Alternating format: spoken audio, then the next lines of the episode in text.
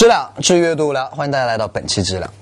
根据这个加法的规律啊，一个猪爸爸加一个猪妈妈等于一个猪比比，一个围裙妈妈呢加一个隔壁王叔就等于我们的大头儿子。也就是说，一个男人加一个女人一定会等于一个小 baby。但是人类一直在致力于找到一种办法，就是让男人加女人等于什么都没有。能解决这个问题的呢，并不是乔布斯，也不是马云，更不是耶稣，更不是让人看了性欲全无的马家江，而是英国医生约瑟夫·康德姆。所以今天我们要给大家讲讲 A.V. 的套套，安全套的进化史，由上海文艺出版社出版，美国作家安妮·克利尔所著。我们刚刚提到的康德姆呢，其实正是避孕套的发明者，而避孕套的英文字母 condom 也正是源于他的名字。十五世纪的时候，哥伦布啊发现了新大陆，从美洲大陆带回了无数奇珍异宝，当然他的西班牙水手们也带回了被称作印度麻疹的梅毒。这些水手经过不彻底的治疗之后呢，又参加了西班牙和法国的军队啊，参加了对意大利那不勒斯的战争啊。由于这些部队你也懂的啊，在当地就比较乱，爱乱搞嘛，对吧？就跟当地的妓女就发生了很多啊不可告人的小秘密。于是乎，梅毒在整个欧洲蔓延开了。看来这个意大利的妓女真是海纳百川，开放兼容啊。后来到了十七世纪，这个英国国王查理二世发现自己的军队也在乱搞，于是他就向自己的医康德姆求助，说。老康，你能不能找个办法不让我的军队乱搞呢？这个康德姆告诉他，不让军队乱搞我是办不到，不过我可以让你乱搞了不得病。于是康德姆就发明了用小羊的羊肠制成的避孕套。不知道各位喜欢吃肥肠的小伙伴们，今后在吃肥肠的时候会不会有奇怪的口感呢？查理二世看到避孕套在他的军队中起了作用之后，于是也想把避孕套推广到皇宫中使用。大家都知道那种外国的贵族啊，都是比较放荡的啊，时不时就跑出一个私生子来要抢家产。这个很麻烦，于是查理二世又让康德姆发明了专为皇室服务的贵族避孕套。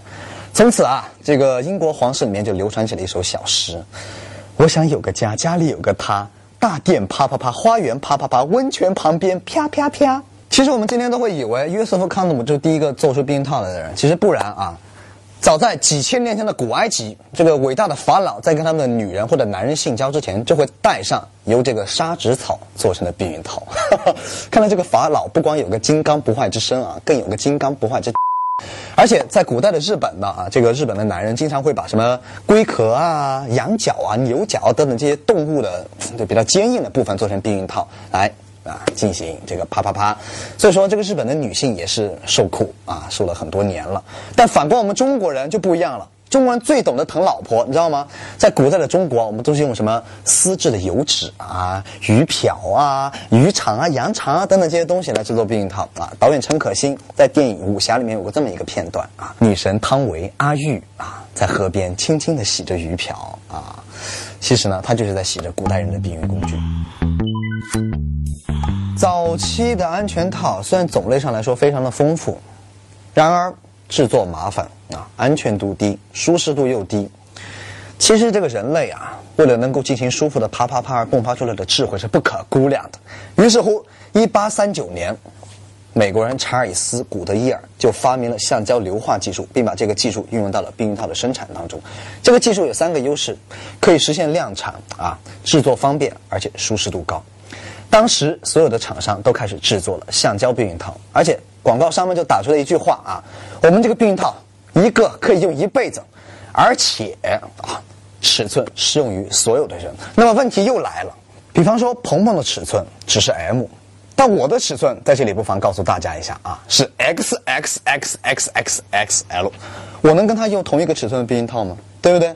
你吹牛！笑话。这个接着说啊，一九一零年，尤里乌斯·施密特又推动了安全套的又一次发展。他率先使用了浸胶法，于是乎，避孕套终于进入了工业化大生产的时代。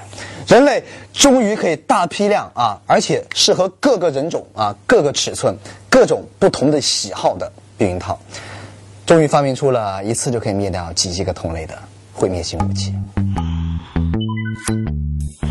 可以说，现在避孕套已经成为我们生活中必不可少的一个生活必需品啊，也是人类比较重要的一个发明。但是在过去并不是这么一个情况，在一战的期间，美国社会卫生组织明确反对啊，在军队中推行避孕套。他们认为，如果说一个士兵啊，你不好好打仗，跑去约炮，反而得了性病的话，那么是你活该。但是性欲这种事情不是你想控制就控制得了的，对不对？精虫一上脑，管你在哪里啊，管你是谁。所以说，很多美国士兵在战争期间就染上了性病，所以到后来，美国政府啊就明文规定，必须要给士兵派发避孕套。到了一九三一年。给士兵派发避孕套已经成为了军队里面的一个规定之一。随着战争的进程呢，这个橡胶的资源日益短缺，于是连美国总统罗斯福都出来号召大家啊，捐献自己家里面的橡胶制品来加快避孕套的生产。同样的情况也发生在德国啊，随处都可见各种各样贩卖避孕套的机器和商店。但是呢，这个希特勒后来就颁布了一条禁令，禁止全国出售任何的节育用品，因为啊，这个德国打仗死的人已经太多太多了。你在节育的话，谁去打仗啊？所以说，二战能那么快结束的原因，跟避孕套其实也有很大的关系。那我是这个美国人的话啊，我就不再长期广岛投原子弹了，我就直接空投一万亿个避孕套。那么这个日本人打着打着就没有了，不战而屈人之兵多好。唉，说起避孕套，让我想起鹏鹏的哥哥跟我讲过一个故事。小时候的鹏鹏哥呢是一个非常好奇的孩子，他每天都会觉得爸妈的床头柜里面藏着很多气球，不让他玩。